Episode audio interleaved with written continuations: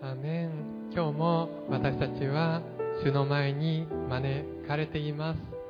そして主の御言葉がこのところから語られて主の御言葉によって私たちは生きるものとなるから感謝いたします。この後の全ての時間を主にお委ねしイエス・キリストの皆によってお祈りいたします。アーメン。アーメン主の皆を褒めたたえます。えー、久しぶりの誠実礼拝のメッセージということで感謝いたします。ねお久しぶりです。二部礼拝は本当にいつもはあのディスカバリーの礼拝に出ていますので、えー、本当に初めての方もおられるんじゃないかなと思います。あの子供たちの、えー、担当の峰口というものです。よろしくお願いします。えー、ね、ちょっとね、大人に語るってやっぱり子供と違うなっていうのを久しぶりに、え体験させていただいて、えーおります。ね本当に子供はね、聞いてもらうまでが大変で、ね。でも皆さんの子供は違いますけれどもね、あの、そう、そういう子もおられるということで、えー、そうですね。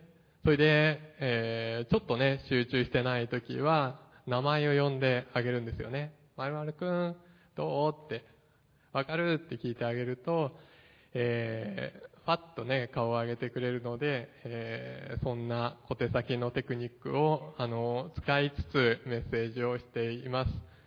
ここでも使った方がいいですかね。ではね、大丈夫そうですよね。はい、大人ですからね。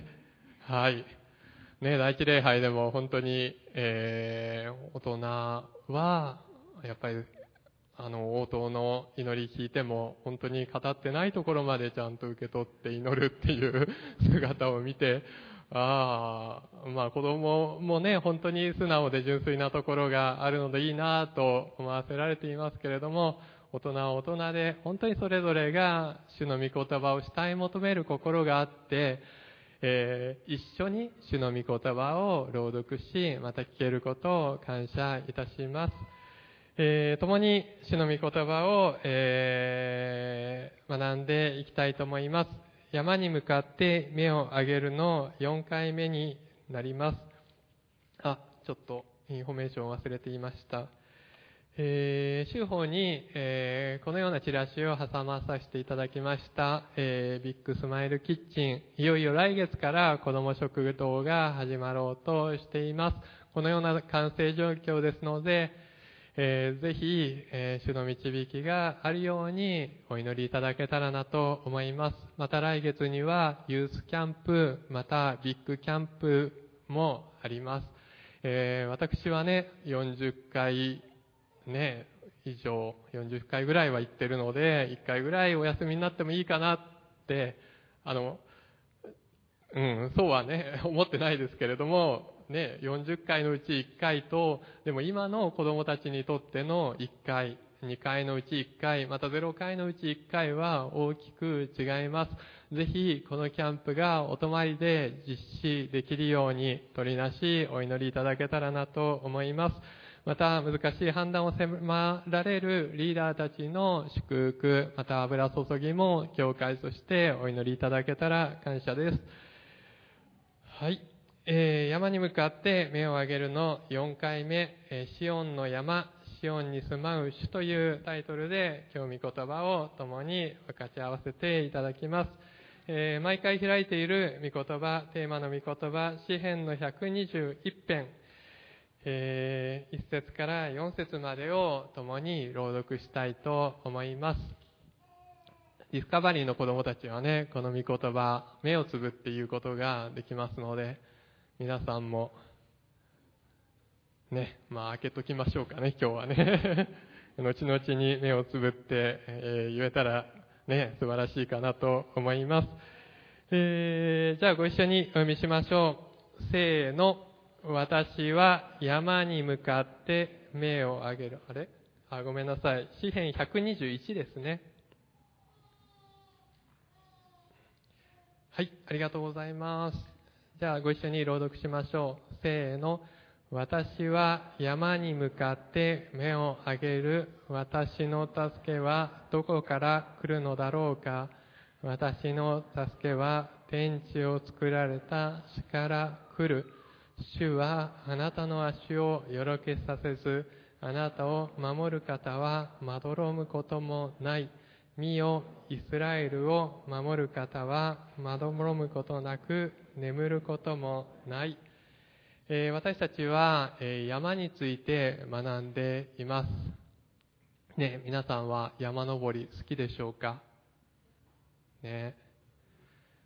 えー私は山好きなんですけれども、あの思い返してみると全然行ったことないなっていうのをあの、教会の昔のキャンプでよく山に連れて行っていただいたなっていうのぐらいしか、あの、山は好きなんですけれども、究極のデブ症なので、あの、なかなか山にまで足が伸ばされないという現実があるんですけれども、えーまあ、御言葉を通じてね、この山が語られているので、高尾山ぐらい行ってみようかなっていう思いが起こっている今日この頃です。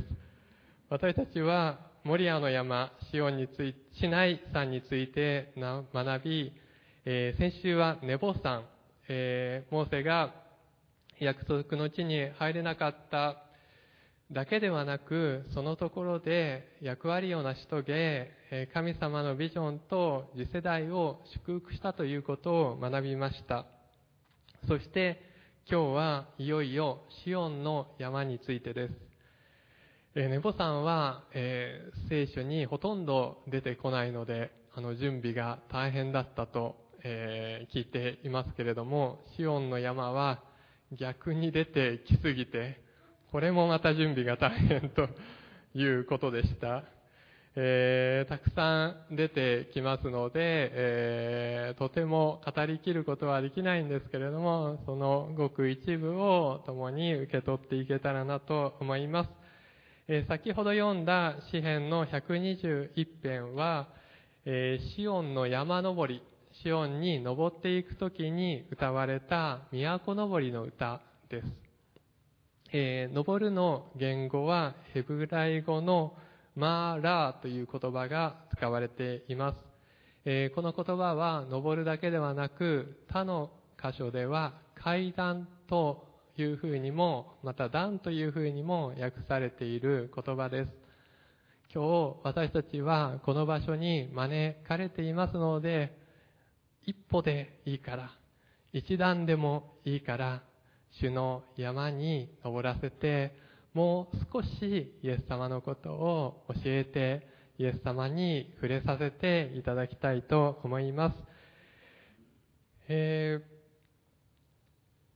何度もこの講談から語られていますけれども私たちの主は私たちと一緒に住みたいと願っているお方です主は私たちと共に住みたいと創世記の初めから黙示録までいろいろなところに聖書、いろいろな聖書箇所が記されています。今日はまずその一つである約束の地に入る前に、えー一緒に住みたいというふうに書かれている聖書の箇所をご一緒に開いていきたいと思います。詩篇の、あすいません、新明記の12の5節です。ご一緒に開きましょう。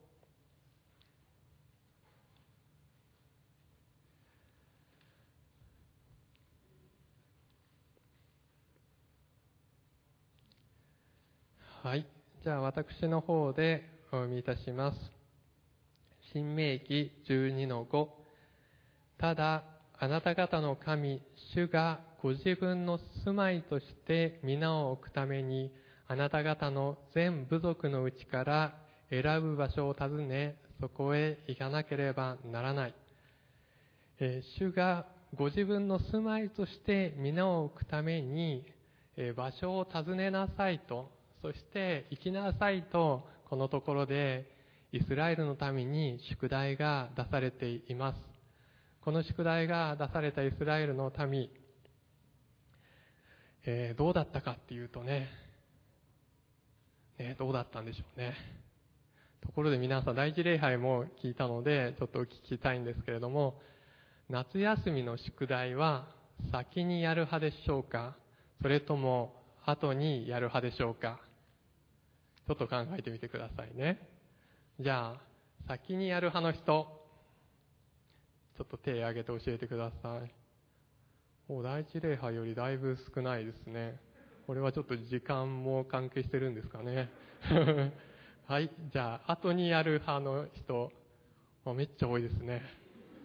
これはどういうことなんでしょうかね。やっぱり、ね、第一と第二のじ、うん、あんまり掘り下げない方が良さそうですね。はい。えっ、ー、と、そうですね。あの、私も後にやる派なんですけれども、ね、後回しにしてしまって、いつも大変な目に遭っていました。ね、まあ、ここだけの話、私の子供も、やっぱりそうなんですね。この前、見たら、夜中の3時、カキカキカキカキ、どっちとは言わないけれども 大量の宿題を貯めてやってフラフラになりながら学校に行くと。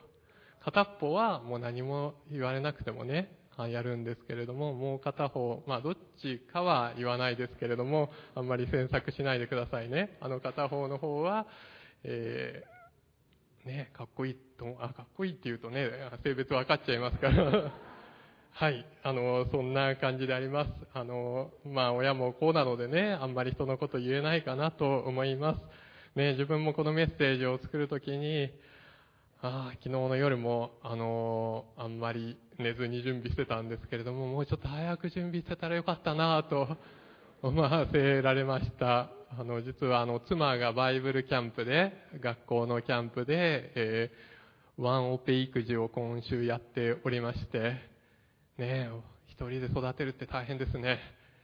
そしてまた、あの、コロナ関係のいろんなこともあって、あの、忙しくして、ああ、やっぱり、あの、先にやる方が正しいんだなっていうのを、もう人生のうち何度も教えられているんですけれども、なかなか治らないでおります。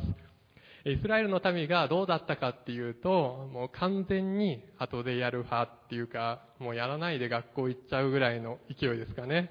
えー、そんな感じでした。約束の地に入ったけれども、浮かれてしまい、主の住まいのことなどを忘れてしまったのか、また、あまりに大変なんで諦めてしまったのか、また、ね、敵にビビってしまったのか、わからないんですけれども、とにかく、この主からの住まいを見つけなさいという命令については、えー、そのまま放置されていました。時は流れていきます。そして流れていく年月っていうのは半端ない長長くです。400年近く流れていきます。その主の思い、初めの思い、一緒に進みたいっていう思いを受け取ったのは誰でしょう？それはダビデでした。それを受け取った箇所も開きたいと思います。詩編の132編の13編、14編、えー、開いてご一緒に朗読しましょうか。詩編の132編、13、14。じゃあ、開けた方でご一緒に朗読しましょう。せーの。主はシオンを選び、それをご自分の住処として望まれた。これは常しえに私の安息の場所。ここに私は住もう。私がそれを望んだから。主はシオンを選んだと分かったんです。それを自分の住処とすることが分かりました。そして永遠にそこを主の反則の地にする。そこに住んでくださるという主の心をダビデは受け取ったのです。永遠に主が安息し、主が住む場所、それこそシオンの山、今日を私たちが学んでいくシオンの山、そしてエルサレムです。ちょっとパワーポイントを映していただけたらと思います。するでしょうか。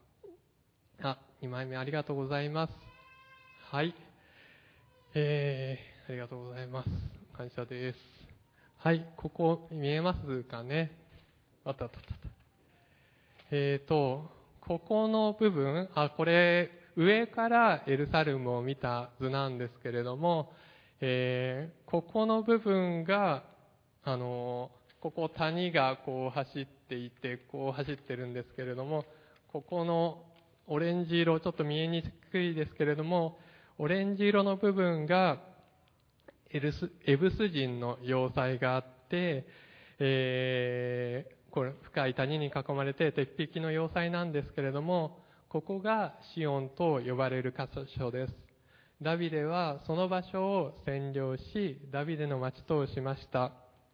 そして、後にこの上の部分ですね、えー、これちょっと見えにくいんですけど、連なった山なんですよね。別の山ではなくて、繋がってるんですけれども、えー、その上の方のモリアの山の上に、えー、オルナンの内場というところがあります。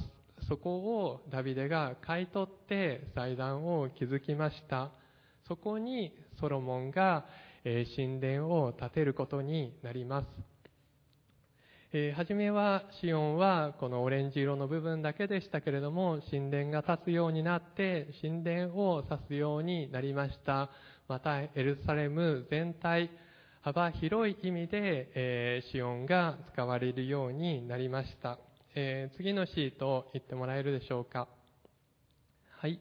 ありがとうございます。これもエルサレムを上から見た図なんですけれども、えー、さっきのところですね。これをイラストで分かりやすくすると、この茶色いのが、えー、谷ですね。凹んでる部分ですね。これで白いところが山になってるんですね。ここがダビデの町で、ここがモリアの山ですかね、連なってるのでね、一つで、えー、これを、えー、上空から見ると、この右下、ヘブライ語のシンっていう文字に、皆さん見えます？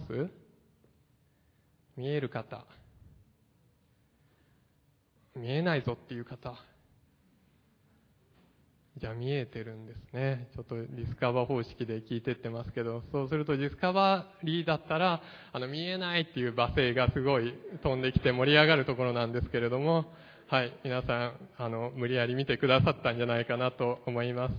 えっ、ー、と、これが、えー、真っていう文字が書かれています。真っていう文字は一文字で、エルシャダイっていう全能の神っていう神様の、えー、省略形、神って一文字で省略形で表されます。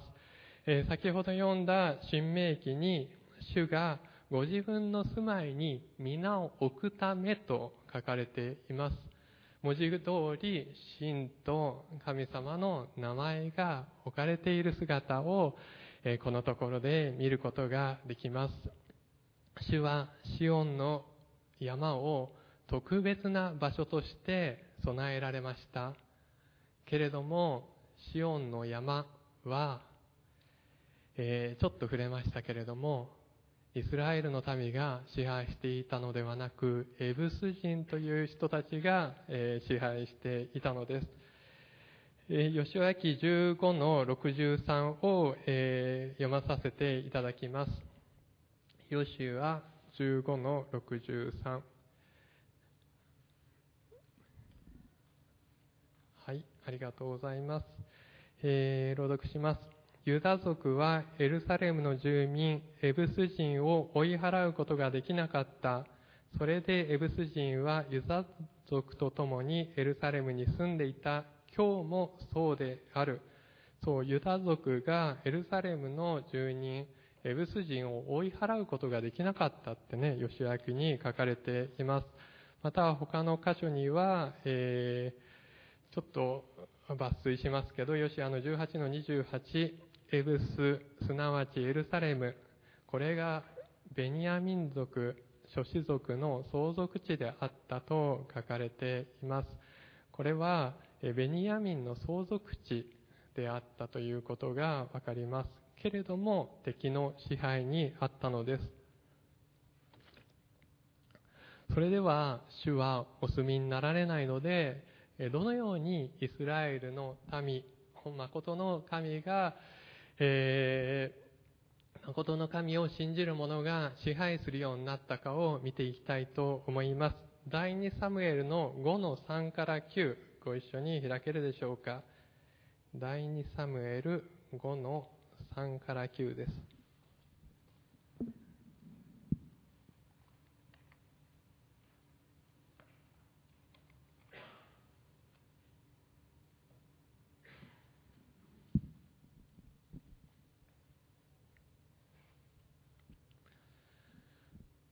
ね、こういうタイミングで子供相手だといろんな注意を引く何かをしないといけないんですけれども、ね、皆さんは大丈夫ですもんね。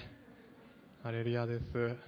ねえー、第2サムエルの5の3から9、えー、共に朗読していきましょう。せーの、イスラエルの全長老がヘブロンの王のもとに来たとき、ダビデ王はヘブロンで主の前に彼らと契約を結び、彼らはダビデに油注いでイスラエルの王とした。ダビデは30歳で王となり、40年間王であった。ヘブロンで7年6ヶ月ユダを治め、エルサレムで33年全イスラエルとユダを治めた。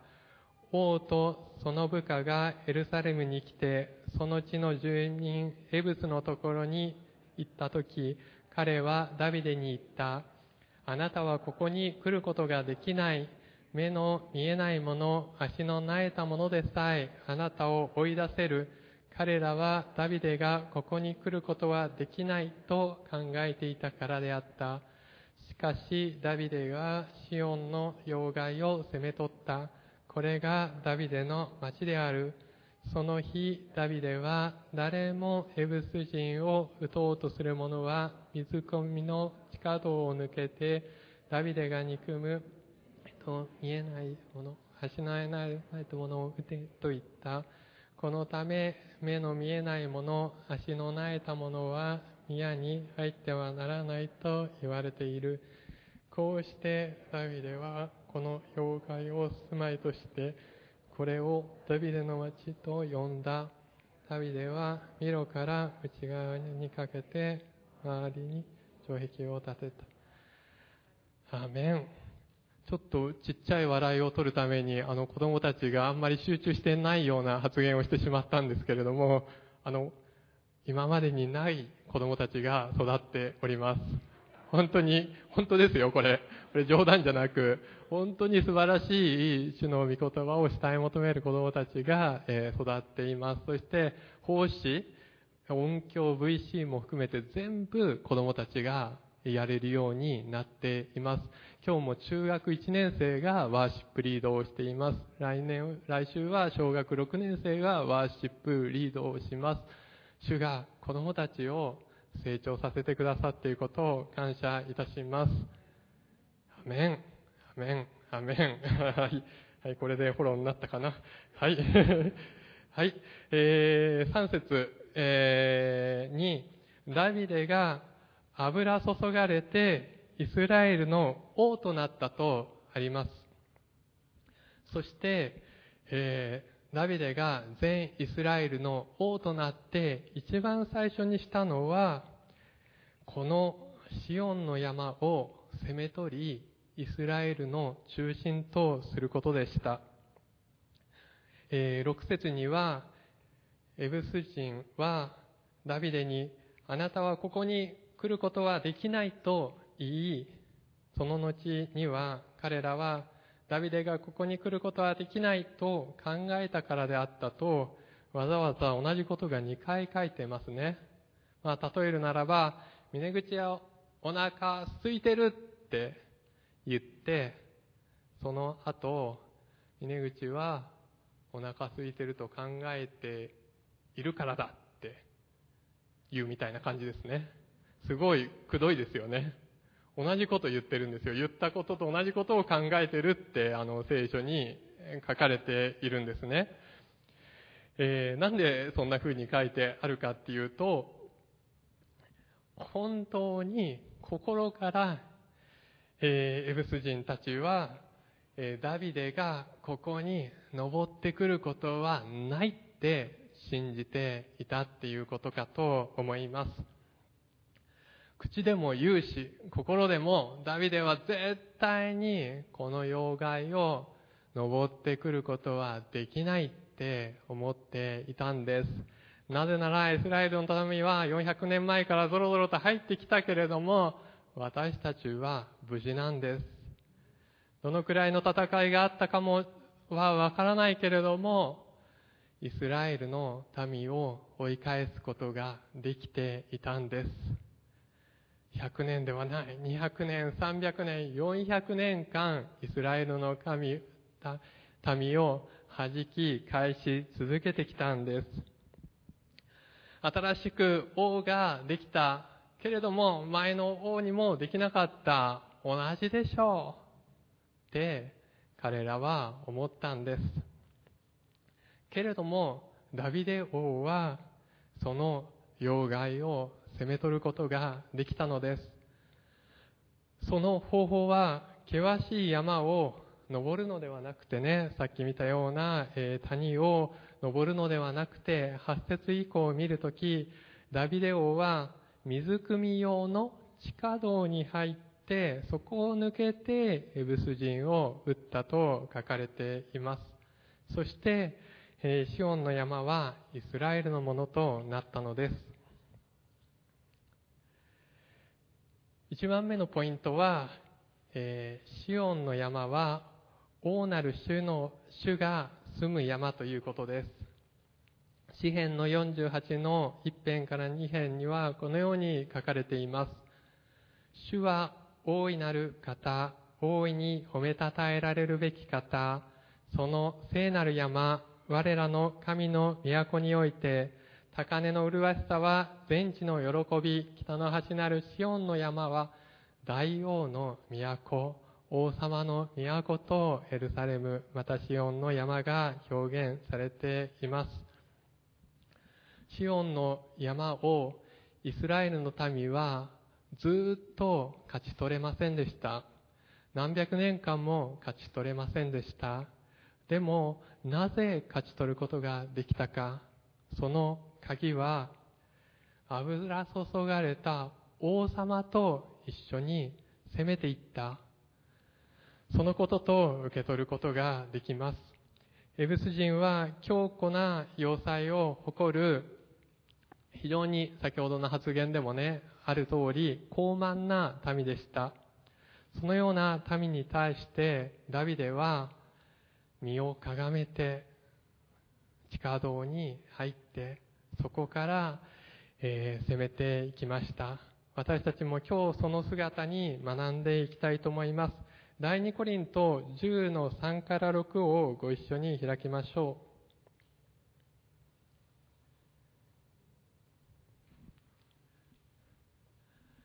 第2コリント10の3から6。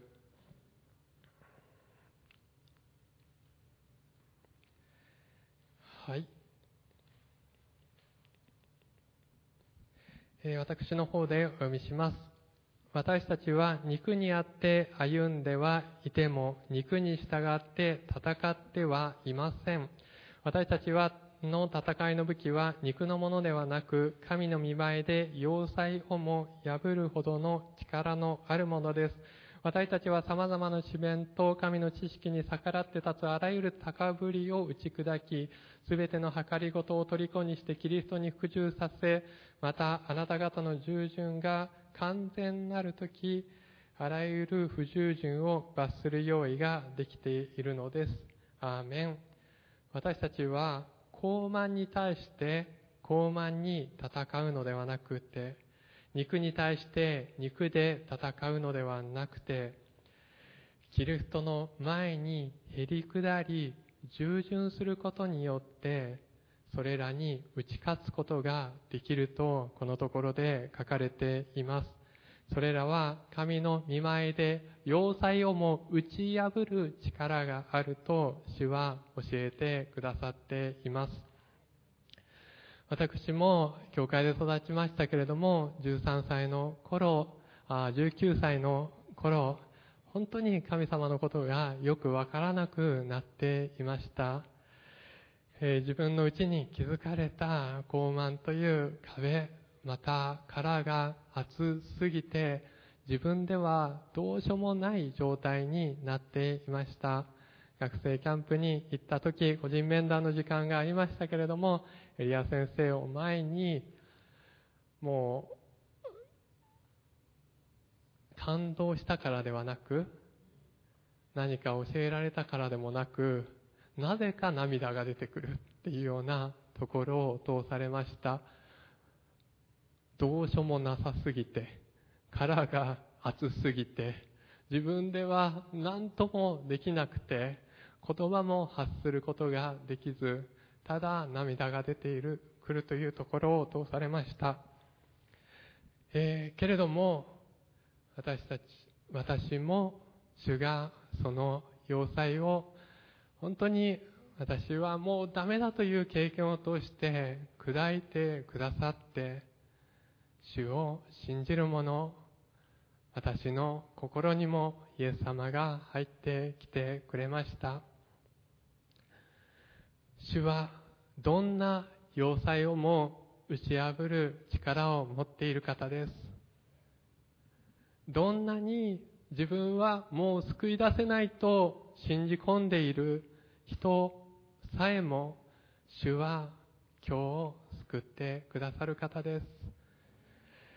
イエス・キリストの勝利の方法は、へりくだりと従順でありました。もう一箇所、聖書を開きましょう。ピリピの2の6から11です。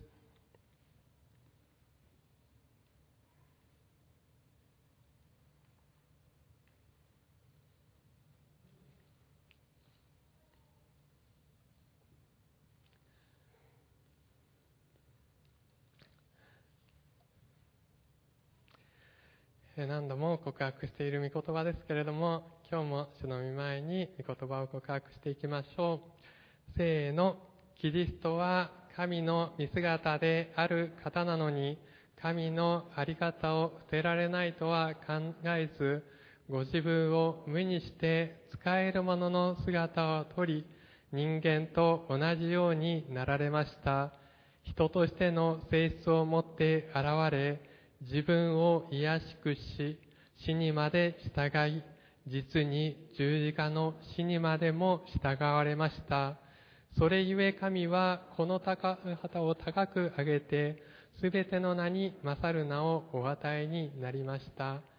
それはイエスの皆によって、天にあるもの、地にあるもの、地の下にあるもののすべてが膝をかがめ、すべての口がイエス・キリストは主であると告白して、父なる神が褒めたたえられるためです。アーメン。ハレルヤ。主の御言葉を感謝いたします。ダビデは地下道にへり下って身をかがめて入っていきましたけれども、イエス・キリストはもっともっともっともっと私たちのためにへり下ってくださいました。人としての姿を取りに、実に十字架にまで従われて死の中に、読みの底に下っていってくださいました。そしてそのイエス様の十字架によって、イエス様のへり下りと従順によって、私たちの要塞は打ち破られて、私たちもイエスは主という告白が今日与えられていることを今日思い返そうではありませんか。主は私たちを救ってくださいました。本当にへり下ってくださった十字架で命を捨ててくださったイエス様に感謝いたします。えー、主は、そして王で、私たちの王であるから感謝いたします。もう一箇所、聖書を開きましょう。第一歴代史の16の28から31。第一歴代史16の28から38ありがとうございます。朗読します。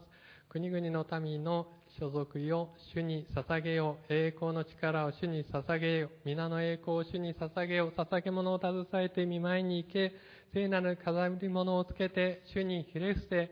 全地を主の見前におののけ。誠に世界は固く立てられ揺らぐことはない。天は喜び、地は小躍りせよ。国々の中にてゆえ、主は王である。アーメン。主は王である。これはダビデの幕屋の中で捧げられた礼拝の中で宣言された言葉です。本当にその周りにはまだ違法の民がいて、偶像の神々があって、この中で主は国の中にあって王ですと彼らは宣言させていただきました。彼らは主の前で主が必ずそうしてくださるという現実を見せていただいたのです。主は山々山山の頂は主のものという御言葉があります。私たちの周りには、エブスの民が支配しているそのような山がたくさんあるのではないでしょうか。あなたは登ってこれない、ここはダメだというようなことが自分の内側に、私たちの家族の中に、私たちの地域の中にたくさんあるのではないでしょうか。けれども、私たちはダビデの幕屋の中で幕が引き裂かれて、本当に主の臨在の中で、主の現実を見せていただき、主はその場所でも王なのですと宣言する者へと今日を作り変えていただこうではありませんか？御国が来ますようにと主の祈りで私たちは毎日祈るように導かれています。御国が来るということは王としてイエス様がそのところに来てくださることです。私たちのすべての領域に王としてイエス様は来てくださるのです。私たちの家族の王はイエス様なのです。私たちの職場の王はイエス様なのです。この地の主は王様なのです。この国の王はイエス・キリストなのです。私たちは目を開いていただき、この主が見せてくださるビジョンの中にもう一度入らさせていただき、そのために祈り、またへり下って行動するものへと今日を作り変えていただきたいと思います。詩篇の97の一編、えー、ご一緒に朗読したいと思います。えー、短い箇所ですので、一緒に宣言しましょう。せーの、主は王だ、地は小躍りし、多くの島々は喜べ、アーメン。主は王なのです。主は私たちの王なのです。その告白がますます私たちの中に私たちの見ているあらゆるところに現実のものとなっていくから感謝いたします。えー、短く2番目のポイントも見ていきたいと思います。えー、2番目のポイントは、えー、ダビデは死と共に住むことを願ったということです。えー、主は私たちと共に住みたい。今日も私たちと共に住みたいと主が私たちを呼んでくださっていることを感謝いたします。そして私たちも主と共に住みたい。これが主に救い出されたもののうめきであるから感謝いたします。詩篇の27の4編をご一緒に開きましょう。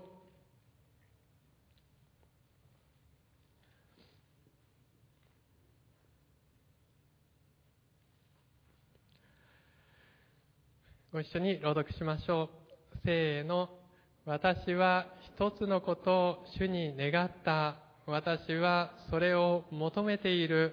私の命の日の限り主の家に住むことを主の麗しさを仰ぎ見、その宮で思いにふけるそのために、ダビデは一つのことを主に願いました。それは、主に、主と共に住むことでした。今、私たちの願いはどうでしょうか？一つのことを願うとするならば、私たちは何を願うのでしょうか？主に救い出されて、主に王とさせていただき、主に祭とさせていただいた私たちは、ダビデと同じように、私たちは一つのことを願っています。すべて失っても主の家に住まいたいのです。このような宣言をさせていただくものへと、今日も作り変えていただきたいと思います。え詩編の84編も、えー素晴らしい箇所ですので、私の方で朗読させていただきます。えー一編からちょっと早口で朗読します。万軍の主、あなたのお住まいは何と親わしいことでしょう？私の魂は主の大庭を恋したって耐えるべばかりです。私の心も身も生ける神に喜び歌います。上目さえも住処を見つけました。つまめもひなを入れるあなたの祭壇を見つけました。万軍の主、私の王、私の神よ、なんと幸いなことでしょう。あなたの家に住む人は、彼らはいつもあなたを褒め叩いています。なんと幸いなことでしょう。その力があなたにあり、その心の中にシオンへの王子のある人、彼らは涙の谷を過ぎる時もそこを泉の湧くところとします。はじめの雨もまたそこを祝福で覆います。彼らは力から力へと進み、進み、シオンにおいて神の見前に現れます。人生誕に与えられた御言葉の箇所ですけれども、えー、なんと幸いなことでしょう。あなたの家に住む人、彼らはいつもあなたを褒めたたえています。これが私たちです。主は、私たちは、主の家に住まわせていただき、主をいつも褒めたたえるものとさせていただいていることを感謝いたします。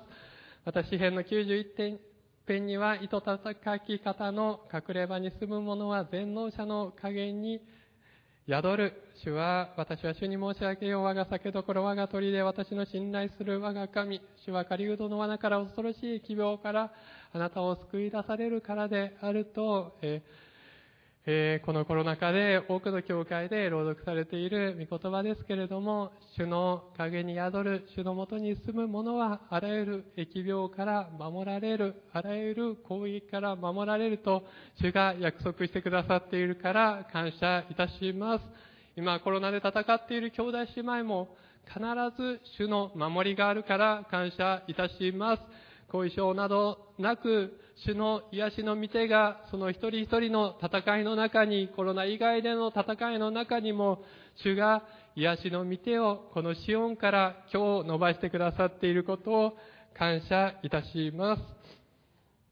えー15節に、あそうですね、もう時間がないですね。はい、えーそうですね、ヘブルの12の、えー18から21、開きたいと思います。ヘブルの12の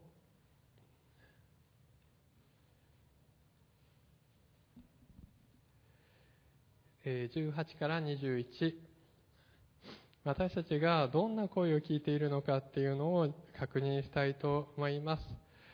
えー18節からお読みします。あなた方は手で触れる山燃える火、えー黒雲。暗闇嵐ラッパの響き言葉の轟きに近づいているのではありませんこの轟きはこれを聞いた者たちがそれ以上一言も加えてもらいたくないと願ったものですえー彼らはたとえ獣でも山に触れる者は石で撃ち殺されなければならないという命令に耐えることができなかったのです。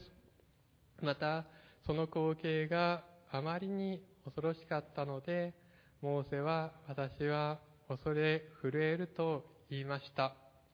しかし、あなたはシオンの山、生ける神の都、生ける天にあるエルサレム、無数の見つかいたちの大祝宴に近づいているのです。アーメン。私たちが聞いているのは、モーセが語られたように、モーセとイスラエルの民が語られたように、この雷鳴を轟かして、また触る者は殺されるというような、そのような、えー、恐れおののく神様の御言葉を、ね、聞いてないですよね。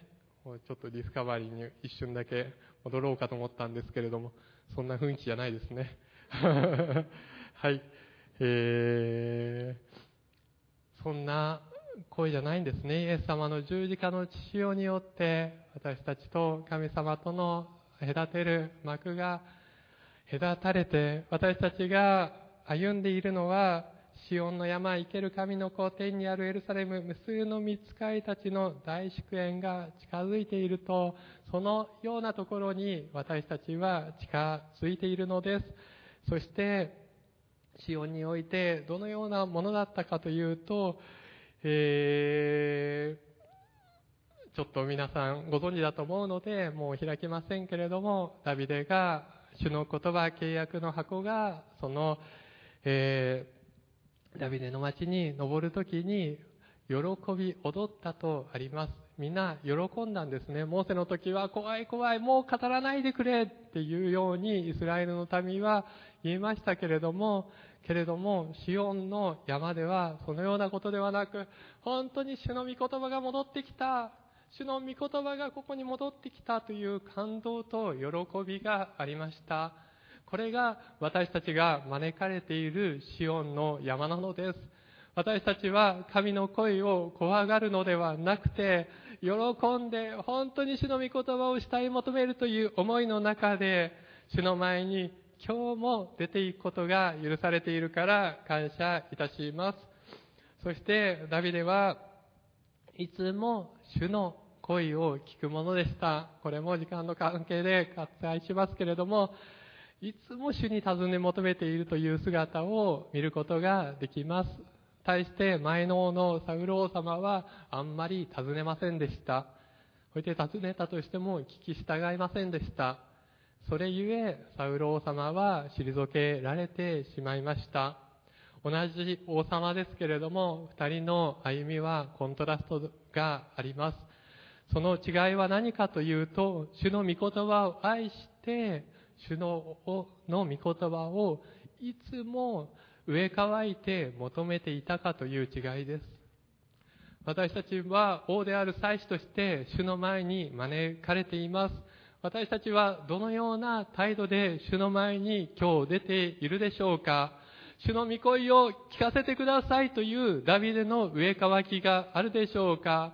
それともサウロのように、なんだよってね、まあ、言われたからしょうがなくやるっていうスピリット、そのようなもので来ているでしょうか？その先には滅びしかないのです。私たちはダビデのように喜び踊りながら主の御言葉を待ち望みます。私の家に語ってください。私の教会に語ってください。この地の上に語ってくださいという喜びの踊りを持って主の御言葉を主い求めるものへと今日させていただきたいと思います。最後にシオンの語源を少し見ていきたいと思います。えー、シオンですけれども、諸説ありますけれども、ヘブライ語から来ると、来たとしたならの、ちょっと、えー、説を紹介させていただきます。えー、一つの、えー、説としては、シーユーンという言葉。これは、石碑や道しるべという言葉で、えー、他の箇所で訳、訳されている言葉です。シオンの意味は、石碑、イエス様の記念碑、また道しるべであります。主は私たちに語りかけてくださるのです。あなたは右に行くにも左に行くにもあなたの耳の後ろからこれに歩め、これだ道だ、これに歩めという言葉を聞くと御言葉に書かれています。これは牧者が羊たちに語りかける言葉だと言われています。イエス様が私たちの牧者となってくださったのです。そして良い牧者なるイエス様は私たちを言葉によって耳の後ろからこっちに行きなさい。これだ道だと教えたいと願っているのです。私たちはそのような主に対して道しるべを示してくださる資本をいつも求めていきたいと思います。もう一つは、えー、サーヤという言葉です。これは乾いた地と訳される言葉です。誰でも乾いているなら私のところに来て飲みなさい。私を信じる者は聖書が言っている通り、その人の心の奥底から生ける水の川が流れ出るようになると、主はおっしゃってくださいました。乾いている者がイエス様のもとに行くときに、生ける水が溢れ出るようになるのです。そしてイエス様は十字架の上で、私は乾くと言われました。何に乾いたのでしょうか？それは神様との交わりです。永遠の初めから共に愛し合っていた父なる神様との交わりが断たれた時に、私は乾くんですとイエス様は叫ばざるを得なかったのです。その乾きを今私たちは全ての人は持っているのです。イエス様を知らない全ての人が乾いているのです。なぜなら、父なる神の愛とイエス様の愛と切り離されてしまっているからです。シオンは乾くという意味です。再度ここに第一ヨハネの一章を一緒に朗読して祈っていきたいと思います。第一ヨハネ1のえー、1から4、最後ですので、ご一緒に聖書の御言葉を朗読したいと思います。朗読しましょう。聖の初めからあったもの、私たちが聞いたもの、目で見たもの、じっと見、また手で触ったもの、すなわち命の言葉について、この命が現れ、私たちはそれを見たので、その証しをし、あなた方にこの永遠の命を伝えます。すなわち、道と共にあって、私たちに表された永遠の命です。私たちの見たこと、聞いたこと、あなた方に伝えるのは、あなた方も私たちと交わりを持つようになるためです。私たちの交わりとは、道及び御子イエス・キリストのとの交わりです。私たちがこれらのことを書き送るのは、私たちの喜びが全きものとなるためです。アーメン。ヨハネはイエス様と共に住んだものです。受肉したイエス様と一緒に住みました。そして、私が聞いたもの、ヨハネはイエス様の言葉を聞いたのです。私が目で見たもの、ヨハネはイエス様を見たのです。また手で触ったもの、ヨハネはイエス様を触ったのです。すなわち命の言葉について、これはイエス・キリストご自身のことを指しています。それをあなた方に伝えるのはあなた方も私たちと交わりを持つようになるためです。そして私たちの交わりとは、道及び御子イエス・キリストとの交わりですと書かれています。ヨハネが私たちに来るようにと言っているのは、ヨハネが見た世界、ヨハネが聞いた世界、イエス様が手で、イエス様を手で触った世界、そのような中にあなたも呼ばれていると、ヨハネはこのところで言ってくださっているのです。永遠の命はなんか HP みたいなライフではありません。永遠の命とは父なる神、またイエス様を知ることであると聖書にはっきり書かれています。そしてその知るとは知識で知るのではなく触れることです。体験することです。その永遠の命を私たちはイエス様においてすでに与えられているのです。私たちはサウルのようにその特権を使わないものではなくて、ダビデのように主の御言葉に乾いています。今日も主の前に出るものへとなっていきたいと思います。最後にお祈りさせていただきたいと思います。